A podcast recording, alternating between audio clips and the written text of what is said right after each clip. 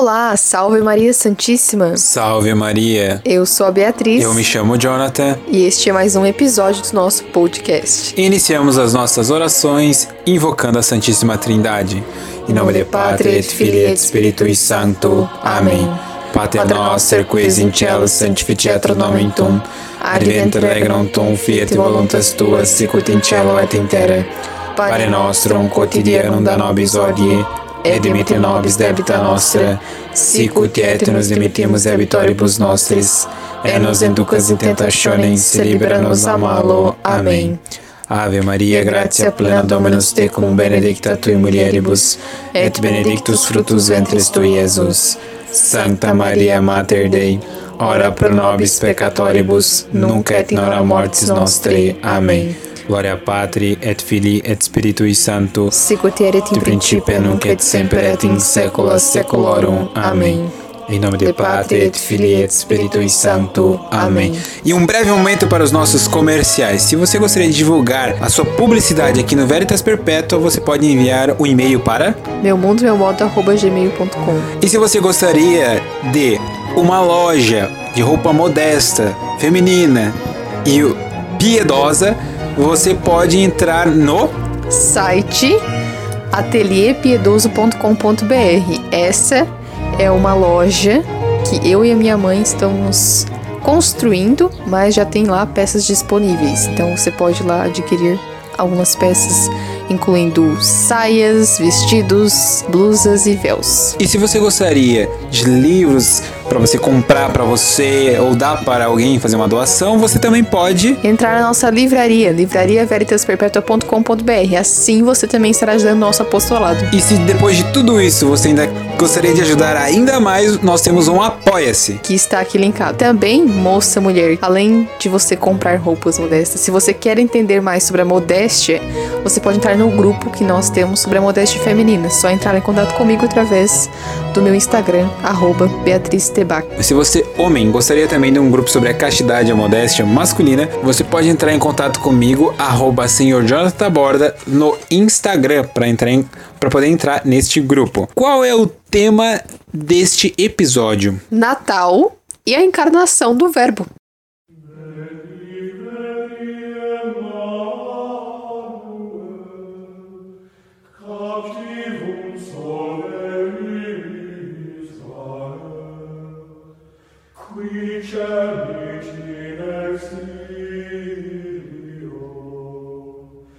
Rivatus Dei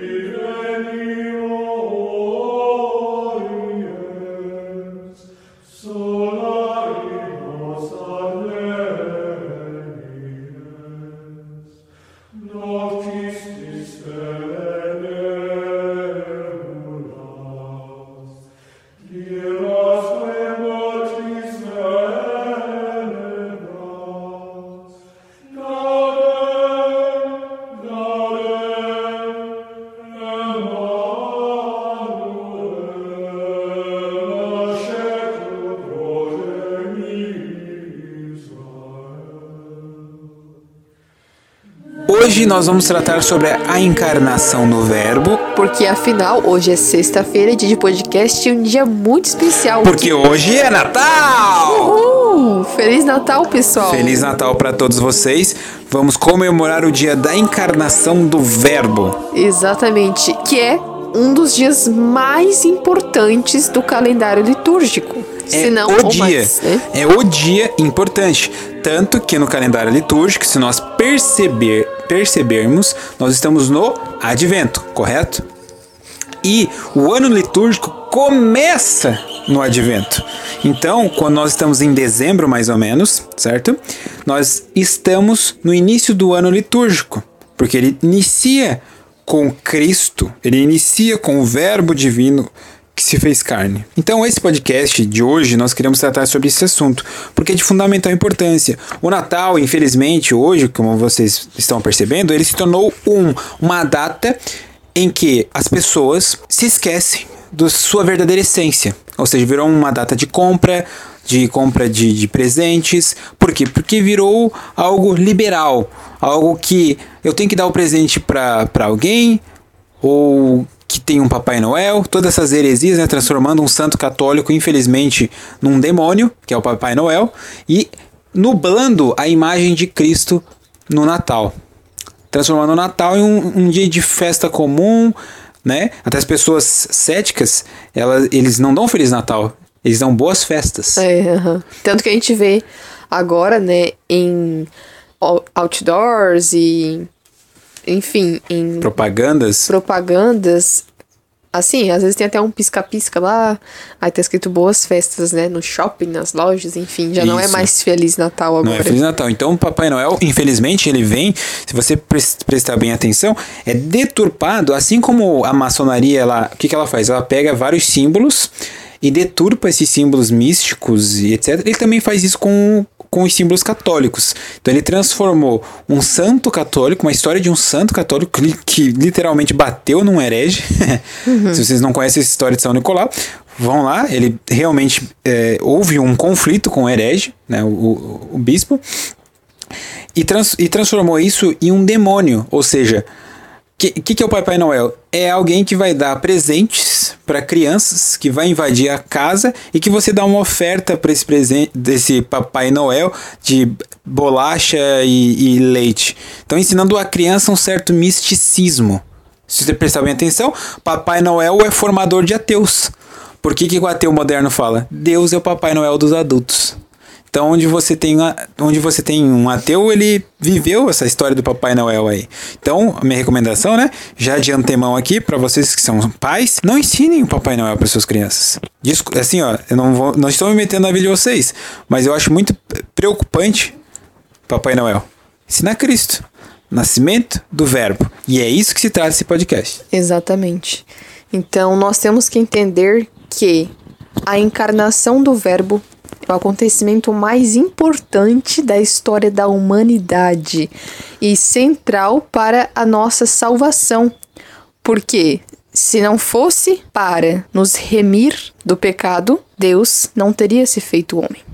Então, é, isso é algo que o, o bispo Funton Shin fala muito nas suas obras, né? A ligação do presépio com o calvário. Então, não haveria o calvário se não houver, houvesse o presépio, mas também não haveria presépio se não houvesse posteriormente o calvário. Então Deus se fez homem para nos salvar. E isso tem várias né, consequências. Consequências. Então, esse é o acontecimento mais importante da história da humanidade. Por isso que o Natal, que é hoje, né, se comemora hoje, é um dia tão importante. E o Advento é um tempo para nós católicos meditarmos muito nisso, nesse fato da encarnação. E principalmente, se tu perceber bem, todas as leituras do período do Advento são leituras que reforçam em nós algumas profecias, como a profecia de Isa- é, do profeta Isaías, que falam muito sobre a encarnação do Verbo, e também do profeta Daniel, que fala sobre o fim dos tempos. E o que, que tem a ver o fim dos tempos com a encarnação? Tudo, porque Cristo vem de forma humilde e se encarna, né? Humanamente falando, mas quando ele retornar, mas não, não é se retornar, ele irá retornar, virá em estado de glória para julgar os justos e os injustos. Então, quer dizer, o Natal está relacionado também com o fim, porque o fim é como se fosse um novo Natal. E é interessante também nós meditarmos no fato de que nós nascemos depois da encarnação. Veja que maravilha é isto, né? Porque se nós pensarmos que houveram pessoas que nasceram antes da encarnação, é até algo meio triste, né? Imagina, você não conheceu a Cristo, de certa forma, não teve né? uma fé genuína. Exatamente, porque você não teve o exemplo. E isso nós falamos já em alguns vídeos, né? Sobre a necessidade da encarnação, que é algo que São Tomás de Aquino fala muito. E uma das necessidades, né, para nós, é que nós tivéssemos o exemplo. Então, ele também fala um pouco em relação à bem-aventurança. Ou seja, a bem-aventurança é viver junto de Deus, vendo a Deus face a face. Só que se Deus fosse puro espírito, ele estaria muito distante de nós, de forma que a vida bem-aventurada seria praticamente impossível.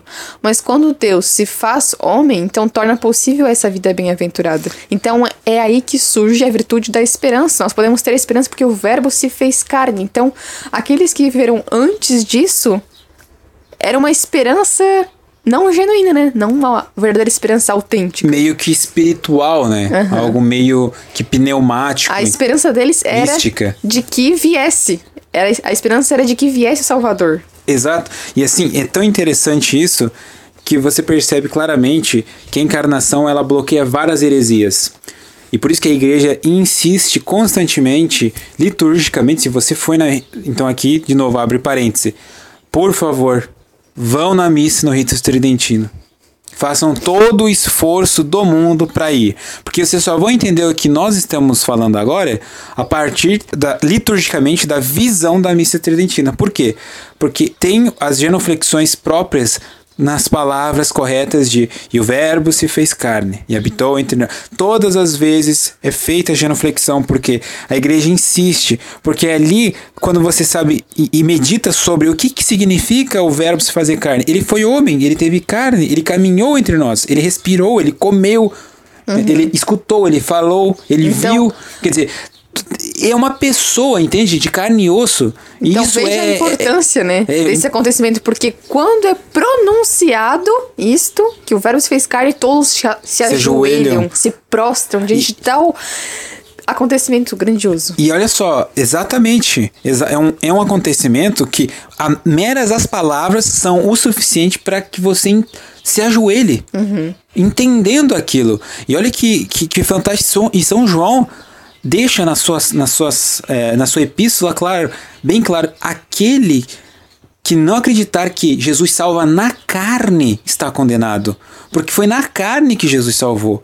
Foi com o seu sangue, ou seja, a encarnação está relacionada com o Calvário, como a Beatriz falou no início desse episódio. Por quê? Porque ele não é um espírito, não é uma ideia, não é um conceito. Que quando as pessoas antigamente diziam, ah, isso é algo espiritual, dizia que é algo conceitual. É, tem um paralelo com a palavra espírito e conceito certo? Então, geralmente hoje as pessoas dizem que Jesus foi algo, foi conceito, foi algo místico, foi mítico, não foi uma pessoa real. Eles estão negando a encarnação. Quando a pessoa diz que Jesus foi um conceito ou uma ideia, ele está negando a encarnação. Não, Jesus não é uma ideia, Jesus não é um conceito, tampouco é uma filosofia. Jesus é uma pessoa. E Uma isso, pessoa uma pessoa divina, é claro. Mas isso é o suficiente para barrar inúmeras heresias. E isso tem consequência, protestante que está escutando aqui esse podcast. E você tem que ser honesto contigo e comigo. E principalmente com Deus.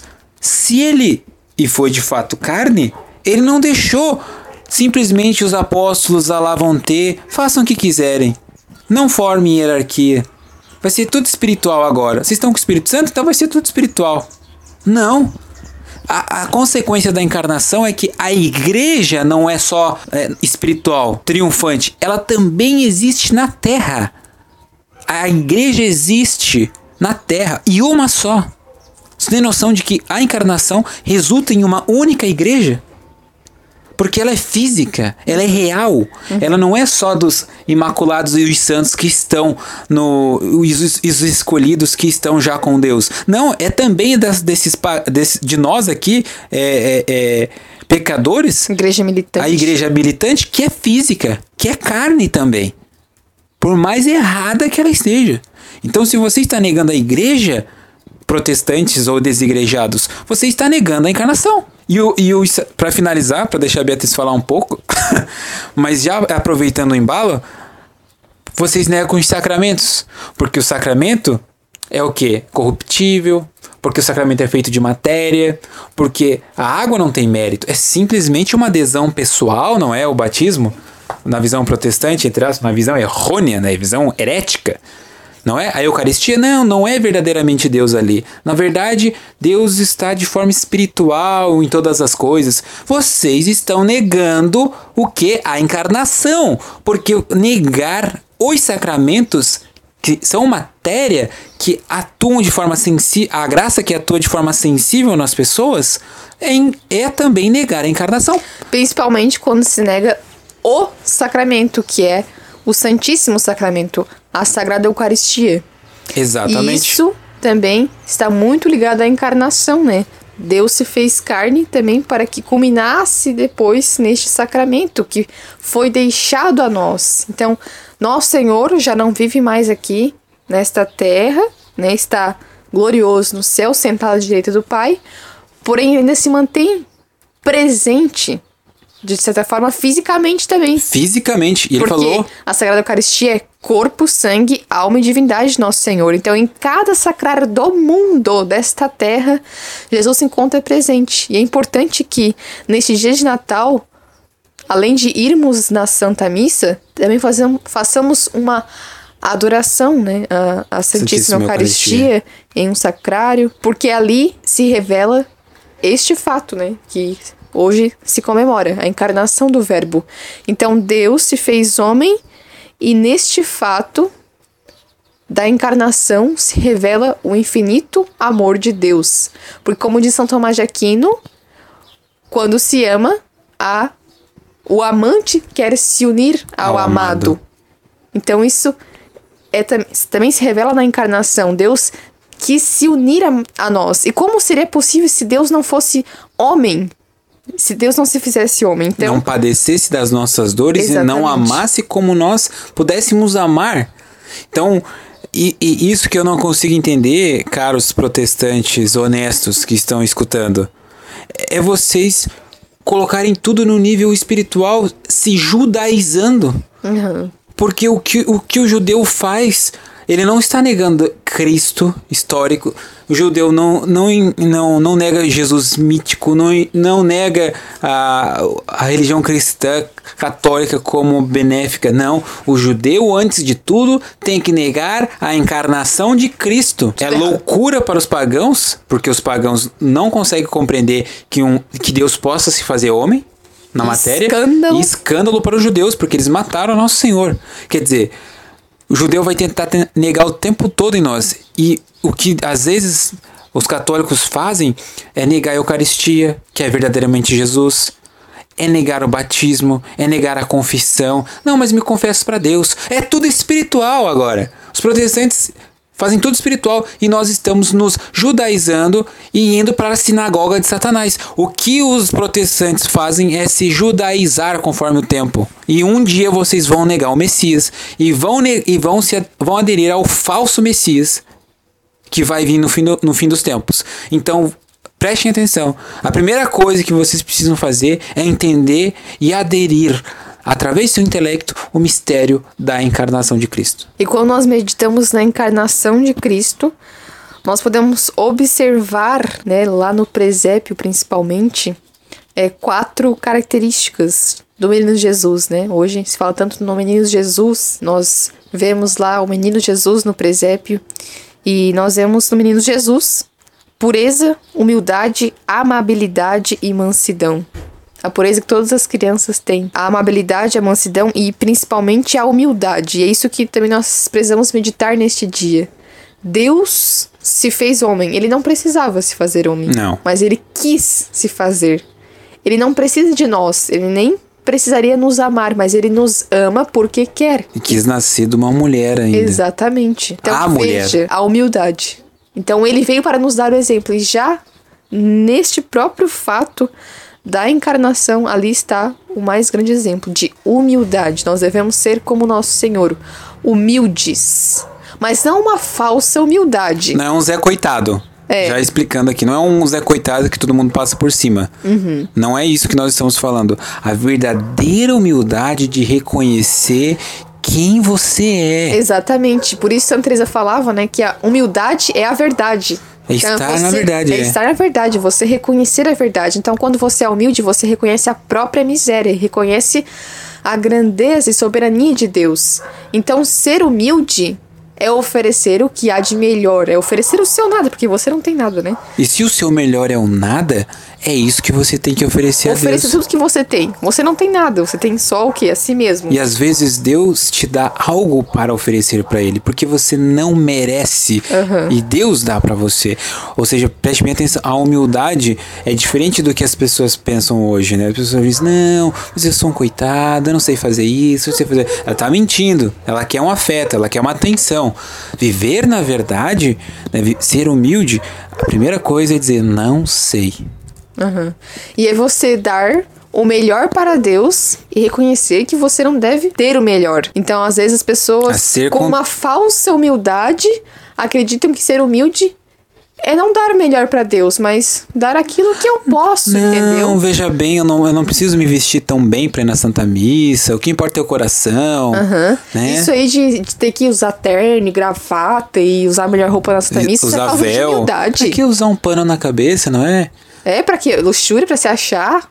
Pra querer Então, ser- ficar bonita? Aqui vale o exemplo que a Beatriz vai dar agora dos reis magos. Isso é algo que o, eu tava lendo num livro Ressurgente à Crise, eu achei fantástico a fala do autor, porque algumas pessoas dizem que né, o sacerdote não tem que usar Pra que esse- esses paramentos que, você, que se utiliza na missa Todas sofisticadas, Tridentina? Vocês estão achando que estão numa idade média, medieval, cheia de detalhes e arabescos? Para que Uhum. tudo isso a gente precisa de algo mais simples, mais igreja primitiva, mais próximo do povo, mais amar mais o E povo. nós que somos os tradicionalistas. Isso, vocês, né? Fazem Então, é, em relação a isso, né, ele rebate dizendo que Jesus nasceu em um humilde estábulo e foi colocado em uma manjedoura. É verdade. Mas os reis magos não lhe trouxeram palha, terra e esterco. Trouxeram-lhe caros presentes de realeza, ouro, incenso e mirra. Então, para nós, não é o que há de melhor, mas para Deus é o que há de melhor, o que nós podemos oferecer de melhor. Exatamente. Então, é, para Deus nós, nós podemos, nós temos que oferecer o que há de melhor. Então, por exemplo, é, São João Maria Vianney. No dia a dia ele usava sua batina toda surrada, mas quando era para celebrar a missa, ele queria usar a melhor, o melhor paramento. Suas casulas mais lindas, né? Dedicando a sua obra de vida a Deus. E isso a gente nota nas igrejas antigas. Preste bem E olha só, muitos padres hoje falam: Nossa, mas para que tão caro esse projeto dessa igreja aqui, né? Enorme e cheio de vitrais góticos. Para que tudo isso? Não precisamos. Vamos fazer uma igreja mais simples, mais primitiva. Mas a igreja não é para você, sacerdote. A igreja é para Deus. A igreja é para ele, então nós damos o melhor para ele. Nós vemos isso nas igrejas antigas, medievais. Exatamente essa ideia. E aí é interessante que o autor aqui fala também: não cabe a nós comportarmos-nos como se fôssemos Jesus vindo ao mundo e criar igrejas que parecem paió, paiós, estábulos ou cavernas para nos receber. Antes, nossa tarefa é juntarmos-nos aos magos e aos pastores, atendendo ao chamado divino que nos acena além de nossos limites. Então é esse argumento, né, de que não, é, vamos criar, né, igrejas Simples. simples, não precisa ser de ouro o cálice, que vai conter o sangue preciosíssimo de nosso Senhor, não. Não, não né? precisa. Pode ser algo Pode ser um copo plástico. pode ser algo mais humilde, né? Uma âmbula toda feita de ouro, não, não precisa. Pode Pode, ser de ser, feita de madeira, porque né, a igreja primitiva, olha só. Então, isso não faz sentido. Não faz sentido nenhum. E vocês que falam da igreja primitiva, as casulas primitivas era adornada em ouro, era adornada com pérolas e diamantes, eram pesadíssimas. Então, existe um erro gritante por trás disso. Então, para Deus, nós damos o melhor que nós temos. E se, e se o melhor que nós temos é um punhadinho de incenso, que era o que os, os, os, os reis magos tinham, mas era o melhor, era o que. Era, era, olha bem, que vocês não lêem o evangelho, né? Porque é o que a viúva que estava sozinha jogou no pórtico de entrada a sua doação. Ela jogou moedinhas. Ela não tinha nada. Ela doou aquelas três moedas, enquanto o, o pagamento dos, dos, dos judeus, dos fariseus, era uma, um falso pagamento ao templo. Uhum. Né? Não doava de todo o coração. A da viúva, coitada, não tinha nada, não tinha um lugar onde morar. E doou que, tudo que tinha. Exatamente. Então vamos reconhecer o que é a verdadeira humildade. Nesse dia vocês precisam entender isso, o que é a verdadeira humildade. Não caiam nessa de falsa humildade. Não, tudo bem receber nosso Senhor Jesus Cristo na mão, porque ué, não posso deixar de recebê-lo. Isso seria uma falsa humildade, deixar de ter parte com Cristo porque não posso recebê-lo na mão. Vocês estão se assim? comportando como Pedro, que uhum. quer ser totalmente lavado por Cristo quando ele já está lavado. Uhum. Argumentos seus mais variados para poder receber Jesus na autocomunhão, né? Porque aqueles que estão aqui escutando não se chama comunhão na mão, se chama autocomunhão. E a autocomunhão é, é só determinado ao sacerdote. Isso que alguns padres estão fazendo da comunhão na mão é fazer com que vocês apostatem conforme o tempo. Vocês não vão apostatar agora para receber Jesus na, na, na mão, mas vão fazer isso conforme o tempo passar. Entendeu? Esse liberalismo que está instalado na igreja nos levará à apostasia conforme o tempo. E são em pequenos atos antilitúrgicos que fazem essas coisas. Então não sejam falsos humildes. Não, vou fazer aqui um local para receber Jesus de forma piedosa.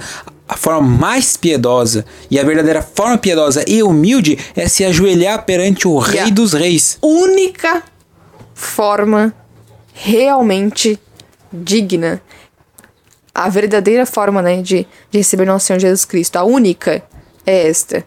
Exatamente. Então é com verdadeira humildade, é uma verdadeira humildade. Nós somos servos. Então é reconhecer, eu não posso fazer de outra forma. Não, não existe outra, outra forma. forma. Porque Jesus continua presente ali. É Cristo. E cada, cada fragmento, cada farelo daquela hóstia santa é nosso Senhor por inteiro. Corpo, sangue, alma e divindade. Então não posso me colocar em risco, colocar é, o próprio né? Cristo em Cristo risco. em risco, como sacrilégio, sua fé em risco, porque você uhum. começa a acreditar que não tem problema esses abusos. Não tem problema você fazer dessa forma. E cada vez mais aqueles padres que estão em comunhão com a Revolução Francesa e com a maçonaria vão fazer com que vocês apostatem. Então prestem bem atenção. Façam resistência por amor a Cristo e por amor à igreja, por amor à Eucaristia, por amor ao Verbo que se fez carne, é o que, que nós estamos comemorando nesse dia. Então nós não podemos apostatar da nossa fé, nós não podemos ter uma falsa caridade, né? uma falsa humildade, achando que está tudo bem. Isso é afeto, gente. Vamos fazer um exame de consciência? Vamos fazer, vamos pensar comigo? O que você tem é fé ou afeto? Porque você acha que vai vir tribulações, vai vir o Império Romano e colocar todo mundo em cruz e, e todo mundo batendo em você para você apostatar? Não vai ser assim, meu caro. O fim do mundo não vai ser assim. Vai ser o quê? Pequenas apostasias diárias, pequenas negações à fé diária. Por quê? Porque você está acostumado com seus afetos, com as suas paixões, com as suas misérias. A verdadeira fé, ela te deixa num estado em que a graça atua nas potências da sua alma para que você tenha coragem uhum. e a uhum. fortaleza o suficiente nos seus pequenos atos diários a não ceder às pressões mesmo diante dos seus da sua família, do seu pároco, dos seus amigos. Você não cede por amor à verdade. Não é, ninguém vai chegar, não vai chegar a polícia e negue Jesus que Jesus se encarnou. Se você não negar, você vai ser vai vai ser preso. Não vai acontecer isso. Não vai. Isso não vai acontecer. Nós estamos no mundo ocidental, isso não vai acontecer. Não é que nem no filme O Silêncio, que os padres tinham que pisar em cima da imagem de Jesus e de Maria para poder apostatar. Não vai ser isso. Você não precisa fazer. Mas pelo contrário, você vai ter que pegar Jesus na mão, cometer um sacrilégio e a sua consciência vai pesar e você vai dizer assim: tá tudo normal, não tem problema. Você já entrou na apostasia. É, já entrou. porque daí você tá fazendo algo errado e vai querer justificar o seu alto. Aí chega, você vai querer justificar isso. Mas não vai conseguir de forma tão fácil. Então você vai chegar ao ponto de dizer, mas é só pão. Não, não, não você, você não vai declarar isso claramente, obviamente. Mas as aí tá em título, fazer. vai estar dentro da sua mente isso, Exatamente, entendeu? vai estar implícito ali. Exato. Entendeu? Vai chegar um ponto que você E quando vai tu, reconhecer que É. E quando tu nega a Eucaristia, veja bem como isso tem consequência na nossa fé. E a encarnação tem tudo a ver com isso, com a Eucaristia. Porque é o momento que você sabe que é Cristo, que Ele está lá, que tocar a Eucaristia é tocar o próprio Cristo, não tem outro jeito de receber a não ser diretamente na boca e de joelho. Não existe outra forma. Por quê? Porque o próprio Cristo, o mesmo que, te- que estava na manjedoura e é o mesmo que ressuscitou, é o mesmo que está na Eucaristia. É a encarnação continuada na história. Ah, mas alguém pode dizer assim: não, mas não faz sentido o que vocês estão falando, porque vocês vão receber Cristo. Ele vai tocar você, vai tocar o seu corpo. Então não faz sentido isso. Não faz sentido, mas também Pôncio Pilatos viu Jesus. Caifás viu Jesus, tocou Jesus. Judas tocou Jesus. Sabia quem ele era. Então isso fica, fica de mensagem. Porque mesmo aqueles que viram Jesus, não com os olhos da fé, mas com os olhos carnais, com os olhos, ou negaram, ou traíram, ou eh, e mandaram, e Pôncio Pilatos na frente de Jesus perguntando o que, que era a verdade. Vocês têm noção disso? É, então que, ele- que fique bem claro que é necessário nós sermos humildes ao receber o corpo, sangue, alma e divindade do nosso Senhor Jesus Cristo de forma visível, externa e também interna, né? Que fique bem claro isso, que é inseparável. A Ah. adoração externa e interna estão juntas, unidas, não há como separar, né? Antes que nos chamem aqui de fariseus hipócritas que só ligam para as coisas externas. Mas é- Obviamente a não, né? pessoa precisa entender algo assim. Quando não existe, como tu falou, uma separação como se fosse um vetor. Então, o vetor tá no eixo X ou no eixo Y, né? que tu que, quebra ele. Tem coisas que tu não quebra. Quando você procura uma devoção interna, você externaliza. É igual a virtude da modéstia. Então não, não é possível que uma mulher viva a virtude da modéstia interiormente e não a exteriorize.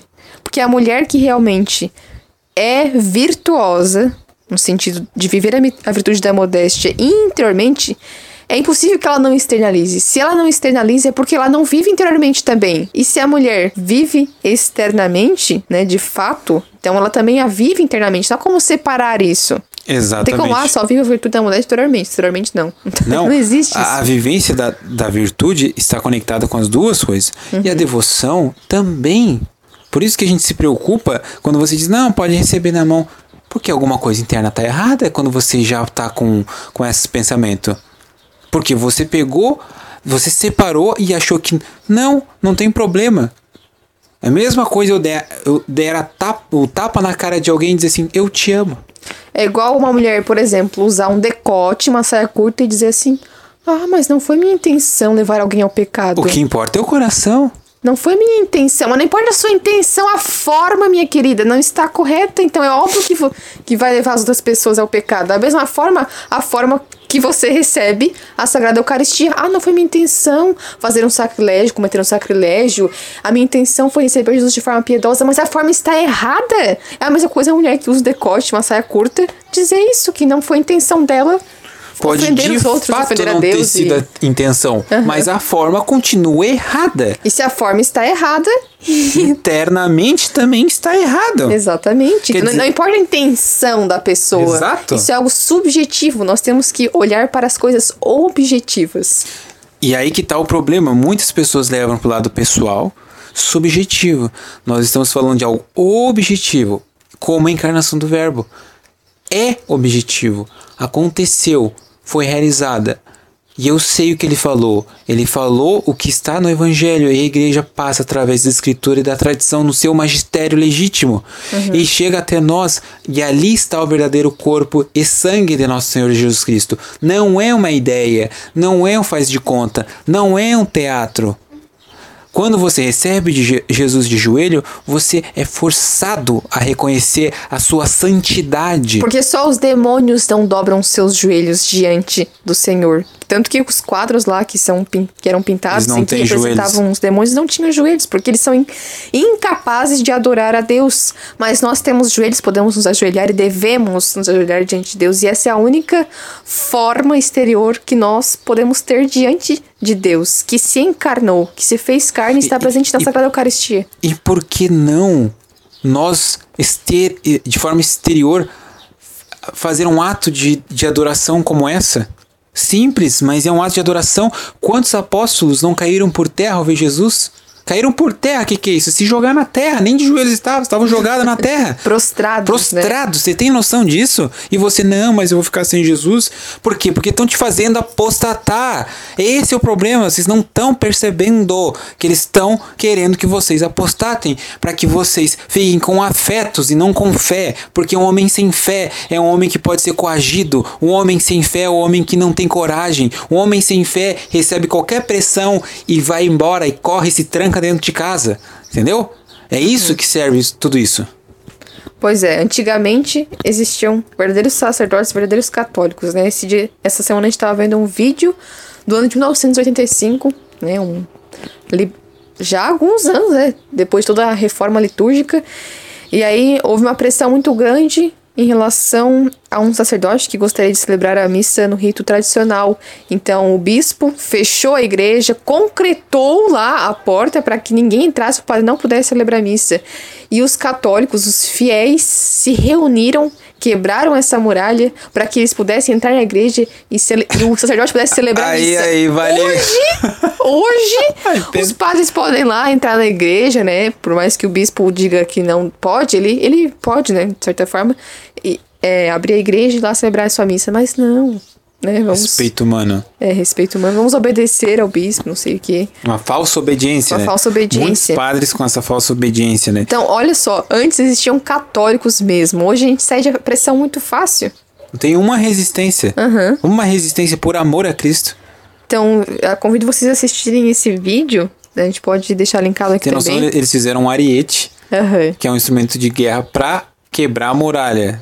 Quebrar o concreto ali, tipo, aqui vale a piada do cerco de Jericó, né? Então, será que eles estavam sendo desobedientes à igreja por conta disso? Pelo contrário, Estavam eles estavam sendo sendo obedientes obedientes. Eles queriam apenas.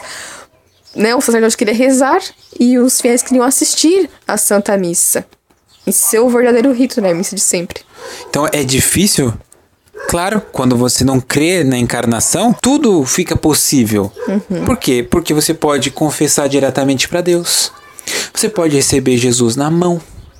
Você pode assistir à missa transmitida em casa, né, como preceito dominical. Então tu pode fazer várias coisas de forma espiritual, porque tu já não tem mais a fé. Porque a fé não é necessariamente só espiritual. Porque quando tu olha a Eucaristia, a maior prova da fé, para mim, foi quando eu olhei a Eucaristia, eu vi pão e eu dobrei o intelecto pela graça de Deus e pensei, não é pão, é Cristo. Ali é a fé, não só em conceitos espirituais, mas no que eu vejo e eu digo, não é pão e não é só vinho. Ali foi a grande mudança. Essa é a fé que Jesus se pergunta depois se quando ele voltar haverá fé no mundo. Não uma fé devocional apenas, mas a verdadeira fé. Isso está ligado com a Eucaristia. E receber a Eucaristia na autocomunhão, na mão, né, como se diz, está relacionada com o fim dos tempos. Porque é a perda da fé, da verdadeira fé. Então, muito cuidado. Então, por isso que há, havia também, né, há muito tempo já, sacerdotes que negam a comunhão na boca. Negam, mesmo quando não havia pandemia. Não Por é que de hoje isso, é, não é Por de quê? hoje. Por que, que eles. Não, havia pandemia. Por que, que eles negavam? Porque eles perderam a fé. E ali, nessa atitude, há um- uma atitude diabólica mesmo, né? De você não gostar de, de ver o outro adorando a Deus. E quantas pessoas relatam que se ajoelhavam para receber Jesus na boca, o sacerdote negava e fazia a pessoa pegar Jesus em suas mãos? Quantas pessoas vinham falar para nós diz- relatando casos em que o padre, o sacerdote, se ajoelhava na frente dela fazendo a pessoa passar vergonha na fila de comunhão. Quantas vezes isso aconteceram? Essa pandemia foi o motivo para que nós fôssemos obrigados a cometer um sacrilégio. Então esses sacerdotes, eles estão de acordo com a sinagoga de Satanás, que é a maçonaria, que é a Revolução Francesa dentro da igreja. Então vocês prestem atenção, porque eles não estão com a fé de sempre com a fé de Cristo. Eles estão ali para acabar com a fé da igreja. Então nós temos que fazer o que a igreja sempre nos ensinou. Sempre.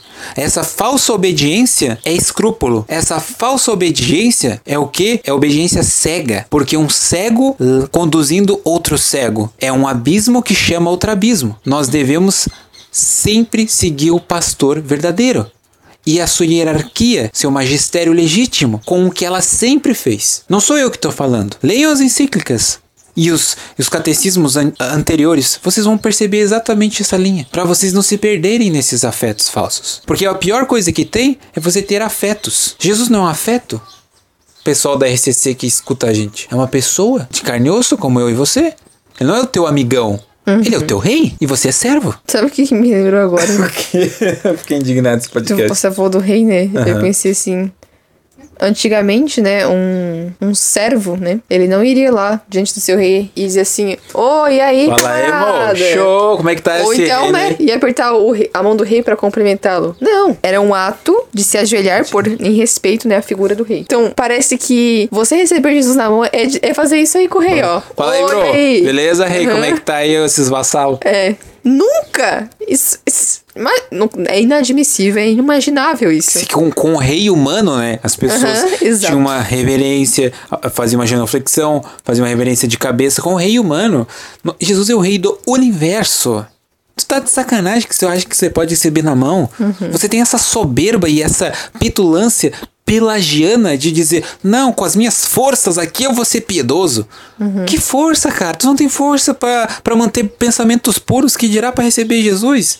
É claro que a nossa grande. Há uma grande preocupação também no sentido de que eu preciso olhar para mim e ver se eu estou em estado de graça, né, para receber Jesus. Isso é muito importante. Nós não estamos dizendo que não, isso é o, não é, é o mais importante, né? É o fundamental. Só é o fundamental você... para você ver se você deve ir até a fila de comunhão, é para começar. Então, e também tem outra, Mas outra é coisa. Isso. As pessoas pensam assim, por quê? Porque elas pecam, comungam e não se confessam. Afeto. Então, Jesus, por se encarnar, deixou para homens coisas em seus sacramentos sensíveis. Por quê? Porque, como Jesus também foi um homem visual, de carne e osso, os seus sacramentos também têm parte sensível na matéria. Uhum. Batismo é água, a unção é óleo, certo? Então, quer dizer, existe né, até a, a ordem é uma pessoa, um sacerdote, casamento, duas pessoas. Então, a, existe o que? A atuação da graça em um objeto sensível que atua de forma análoga ao que acontece de forma sobrenatural. Da mesma forma, Jesus. Ele não é só puro espírito, mas também é homem. Verdadeiramente homem e verdadeiramente Deus. Então é interessante a gente analisar a encarnação de Deus na Terra. Deus habitou entre nós. É o Emmanuel, ele vive conosco. Então, é tão interessante que você só consegue entender a doutrina católica a doutrina verdadeira, a doutrina de Cristo, se você entender o mistério da encarnação. E você não pode negar as outras coisas. Se você diz, ah, Jesus se encarnou, subiu aos céus e depois todo mundo ficou perdido. Não, peraí, como assim? Uhum. Não, Jesus não veio formar igreja nenhuma. Na verdade, ele veio trazer uma mensagem de paz e amor e vamos fumar maconha. Entendeu? Não existe isso. Ele deixou uma ordem. Pedro, apacenta minhas ovelhas. Foi palavras vazias? Não pode ser. Então, nesse podcast tá falando sobre esse assunto porque é um assunto bem importante para o tempo que nós estamos vivendo e tem relação com o assunto desse podcast, que é a encarnação, para que vocês possam compreender isso mesmo, porque para muitas pessoas nós vemos que é difícil compreender, né? Não basta compreender, é preciso também que a vontade esteja é, em coerência com o que a razão compreende. Então vocês precisam compreender, né, também, que não é porque, ah, eu estou em estado de graça, então que eu devo comungar. Não é só o interior que importa. Não é só o interior, mas o exterior também. Os dois estão em comunhão, gente. Uhum. O exterior com o interior. Então tem meninas que vivem a modéstia, por exemplo, e reconhecem que, né, não basta só o interior, é preciso externalizar, é preciso se vestir modestamente mas que caem nesse erro, né? De achar que, ah, só o interior importa, no sentido da comunhão, ah, eu tô em estado de graça, então tudo bem, não importa se eu vou receber Jesus na mão ou não. Não, vejam a incoerência no, nas próprias atitudes de vocês, né? vejam essa ligação que nós fizemos nesse podcast e parem para meditar sobre isso. E principalmente, a forma é. exterior importa também. E o que nos, nos deixa triste é ver sacerdotes que já, já apostataram conduzindo as pessoas à apostasia. Tá? Então é mais triste ainda porque quando nós cometemos os pecados, né, Jesus se entristece de fato, né, ele irá nos julgar pelos nossos pecados. E ainda é pior quando um sacerdote comete o que comete, porque isso sangra o coração de Jesus. Então ele tem amor e zelo pelos seus sacerdotes, né, porque o sacerdote está na figura de Cristo. E acontece esses erros. Então vamos começar a pensar, pessoal. Conversar com seus párocos, né? Conversar. Vamos conversar para ver. Vamos receber Jesus da maneira que a igreja sempre nos disse? Por que não? Se o, Custa sa- isso? se o sacerdote não aceitar, né, como já aconteceu conosco, resta rezar por ele, porque às vezes não basta compreender, né?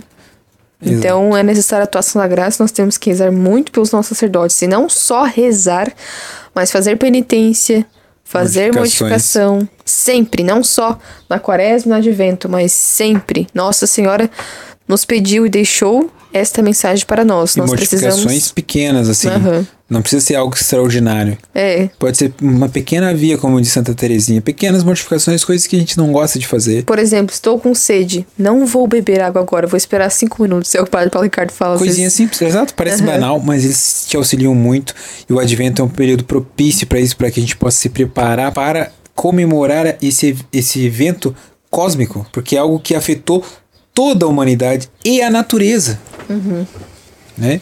Então você, por exemplo, como é que afeta a natureza? Olha bem a Virgem Maria. Muitos protestantes dizem, não, mas é uma mulher qualquer. Que mulher qualquer? Você acha que Jesus ia vir em uma mulher qualquer? Ele ia se encarnar em qualquer Isso mulher? é uma ofensa ao próprio nosso Senhor Jesus Cristo. Né? Até Tu é louco, cara. Quem ofende a mãe ofende o filho também. Mas não só por conta disso, né? Porque se você diz que Nossa Senhora é uma mulher qualquer, então você tá implicitamente dizendo que então Nosso Senhor Jesus Cristo poderia ter se encarnado no ventre de uma prostituta. Pô, Uai, por que não? Né? Se ela, é, Uhum. se ela é pecadora como nós, ou como qualquer um, então por que não? Ou, ou pior ainda, sangue de Jesus tem poder. E vocês estão certos. Sangue de Jesus de fato tem poder, porque é o sangue de Jesus que redimiu a humanidade. Mas de quem, meu caro? Eu te pergunto, de quem que Jesus recebeu o sangue? Agora você entrou em, em contradição e você já tá começando a pensar. Nossa Senhora não tem mérito próprio, mas Deus Pai lhe dá o mérito para poder receber o filho em seu ventre e dá o sangue que irá redimir a humanidade. E veja só, Nosso Senhor sabia desde o ventre de Nossa Senhora o que ele iria padecer. Deus, Pai, quis isso. Que o filho soubesse de sua missão desde o ventre de Nossa Senhora. Ele sabia desde o princípio. Ele sabia. Então tu, tu vê, tu tem noção de que Nossa Senhora foi preservada do pecado original, não por mérito dela, não foi algo gnóstico que ela conseguiu por força. Não, Deus preservou ela desde a infância. Não, que, gente, que, gente, que é um dos mistérios que nós temos da Virgem Santíssima, que é a sua concepção. Tem um mistério ali envolvido, mas ela foi preservada. E ela dá, não por mérito próprio, mas por necessidade que o corpo de Cristo terá do sangue que irá redimir a humanidade. Então você tu vê que não tem como tu dizer assim, ah, eu, eu acredito na encarnação do verbo, mas não em Nossa Senhora. Eu acredito na encarnação do verbo, mas não acredito no sacramento. Eu acredito na encarnação do verbo, mas não na igreja. Mas que consequência traz acreditar na encarnação do verbo se não são essas coisas sensíveis e visíveis que nós temos hoje? Então você entrou numa incoerência. O verbo se fez carne, habitou entre nós, voltou e não aconteceu nada. Adiantou nada? Ou ele traz consequências sensíveis, ou não tem igreja nenhuma e tá todo mundo no zero a zero que nem os judeus estavam. Então vocês são judeus. Assumam que vocês são judeus. Assumam que vocês estão seguindo a Torá, que estão seguindo as leis, que não sei o que. Tanto é que vocês negam imagem, né? E a primeira coisa que São João fala, primeira não, perdão, mas uma das coisas que São João fala é que Jesus é a imagem de Deus. Você está negando, quando vocês negam as imagens, a possibilidade de Deus ter uma forma, negando a encarnação. Tá vendo? Vocês são judeus, proto-judeus. Né? Religião noachismo. Vocês são noachidas e não sabem. Então começa a prestar atenção, porque se não existe religião verdadeira, é tudo criação humana, tanto faz, né? Tanto faz. Qualquer coisa importa. Ou seja, Deus não está presente mais aqui. Deus não está aqui. E a frase que Jesus falou que estará conosco até o fim dos tempos foi inválida, o que não é verdade. Então vocês estão errados desde o princípio. Então é isso, pessoal. Nesse dia. Então é isso, pessoal. Neste dia magnífico, que é o dia do Natal, nós queríamos deixar essa mensagem para vocês. Convido também a assistirem os vídeos que nós fizemos da, no, das, da novena em preparação para a festa de Natal. Por mais que já tenha passado esses dias, lá tem meditações também importantes para fazermos, né, neste dia tão importante.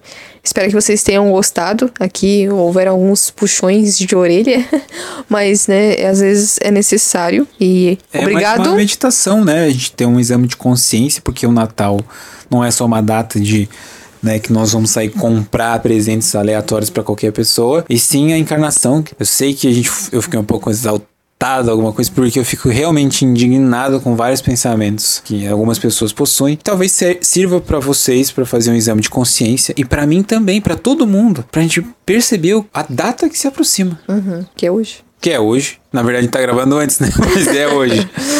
então, um feliz e santo Natal para vocês.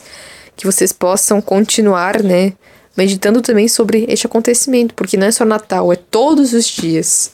Em cada Santa Missa, é uma oportunidade de nós meditarmos em relação a isso, a cada comunhão que fazemos. Deus se fez carne e habitou entre nós. E esse é o grande e central mistério da nossa fé, que nós nunca vamos compreender por completo, mas o pouco que podemos compreender já nos mostra o quão magnífico é isto e quão isso é importante para nós, para a nossa salvação. É, a gente pode dizer que cada comunhão é um Natal que se realiza dentro de nós. Uau, agora não vamos falar nada. Tchau, gente. é exatamente isso mesmo. E por isso que a comunhão do, do, dia de Natal eu acho que é o ápice das comunhões. É, comunhão das comunhões. Uhum. Enfim, pessoal, muito obrigado pela atenção de vocês. Esperamos nos próximos podcasts e pode esperar agora no nesse ano de 2021 um podcast todas as sextas-feiras, vídeos e novos projetos que virão então, esse ano de 2021 tem muita coisa para vir legal para todo mundo aqui desse apostolado. E espero que, se Deus quiser, a gente possa cumprir todos esses projetos. E também, já adiantando para vocês, um feliz e santo Deus. ano de 2021. 21. Amém. Amém. Muito obrigado pela atenção de vocês. Muito obrigada a vocês que escutaram até aqui. Parabéns pela paciência. E muita louça lavada. Vasilhas lavadas. E casa limpa. Uhum. Até o próximo episódio, pessoal. Salve, Salve Maria, viva Cristo Rei.